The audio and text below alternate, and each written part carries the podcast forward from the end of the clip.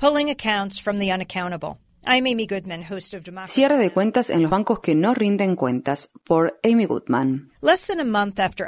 Menos de un mes después de que comenzara Occupy Wall Street, un grupo de personas se reunió en el histórico Washington Square Park, en el corazón de Greenwich Village. Se trataba de un momento de gran crecimiento del movimiento, con cada vez mayor participación de los miles de estudiantes que asisten a las universidades de la zona del Bajo Manhattan. Se tomó la decisión de marchar a las filiales locales de dos de los bancos, demasiado grandes para caer, con el objetivo de que algunos participantes cerraran sus cuentas y los demás pudieran realizar realizar allí una asamblea para hablar sobre los problemas generados por estas instituciones irresponsables. Heather Carpenter, according to the federal lawsuit filed... Según una demanda federal presentada esta semana en Nueva York, Heather Carpenter estudia para obtener su título de ayudante de enfermería y trabaja como asistente terapéutica de personas con discapacidades mentales en una casa comunitaria en Long Island para poder pagar sus estudios. Su prometido, Julio José Jiménez Artunduaga, es un inmigrante colombiano en busca del sueño americano, que trabaja medio tiempo como mesero Ambos marcharon desde Washington Square Park hacia la filial más cercana del Citibank, donde ella se dirigió a la caja para cerrar su cuenta, tras explicar su decepción con la nueva comisión mensual de 17 dólares que el banco cobra a las cuentas con saldos inferiores a 6 mil dólares. Como describe la demanda, la asamblea comenzó con el anuncio de los participantes del monto de sus deudas, hablaron además de sus experiencias con los préstamos estudiantiles y enumeraron estadísticas vinculadas a la deuda de los estudiantes ya egresados. El personal del banco llamó a la policía y Julio salió para evitar cualquier tipo de conflicto. Heather cerró su cuenta y también se marchó. En ese momento apareció un numeroso grupo de oficiales del Departamento de Policía de Nueva York, NIPD por sus siglas en inglés, entre ellos el jefe del departamento, Joseph J. Espósito, al igual que otros oficiales vestidos de civil. La policía irrumpió en el banco, trancó las puertas y comenzó a arrestar a quienes estaban participando de la asamblea.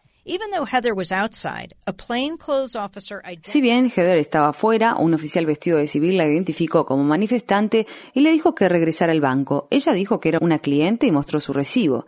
Para su asombro, como documentan las cámaras de video, el oficial la tomó por atrás y la empujó para obligarla a regresar al banco. Comenzó a gritar, pero en cuestión de segundos apareció en el vestíbulo rodeada de una docena de policías, donde fue esposada a la fuerza y arrestada. Julio también fue tratado con brutalidad y arrestado, todo por cerrar una cuenta en el Citibank. Estuvieron más de 30 horas en custodia policial y fueron acusados de resistirse al arresto y de invasión de la propiedad privada. Un mes más tarde, la oficina del fiscal de distrito de Nueva York informó que levantaría los cargos cuando comparecieran ante el tribunal. Heather y Julio, de todos modos, querían ver en el tribunal al jefe expósito y a los demás oficiales que los arrestaron para exigirles una explicación por el uso excesivo de fuerza ejercido por los oficiales y el arresto ilegal legal de ambos. Just weeks after their arrest, on November 5th, Apenas semanas después de su arresto, el 5 de noviembre, miles de personas de todo Estados Unidos participaron de la acción llamada Día de la Transferencia Bancaria. Kristen Christian estaba molesta con el anuncio de que el Bank of America iba a cobrar una comisión mensual de 5 dólares por el uso de la tarjeta de débito. Creó un evento en Facebook y lo compartió con sus amigos. Al poco tiempo, el Día de la Transferencia Bancaria contaba con 85.000 seguidores en Internet. Kristen informó que ese día se crearon 40.000 cuentas nuevas en cooperativas de ahorro y crédito sin fines de lucro en todo el país. Afirmó que la cuota de 5 dólares, que Bank of America había eliminado desde entonces, muestra el poco contacto que los ejecutivos de los grandes bancos tienen con la gente. En el caso de Bank of America, la cuota solo se aplicaba a titulares que tenían menos de 20.000 dólares depositados entre todas sus cuentas. No podía apoyar a una empresa que tiene como blanco directo de su lucro a los más pobres y a la clase trabajadora. Poco después de la crisis financiera de finales de 2008, activistas de Oregon comenzaron a considerar la creación de un banco público del Estado, utilizando como modelo al único banco estatal de Estados Unidos, el de Dakota del Norte. Las ciudades de Portland y Seattle están considerando actualmente sacar sus grandes cuentas municipales de los bancos de Wall Street.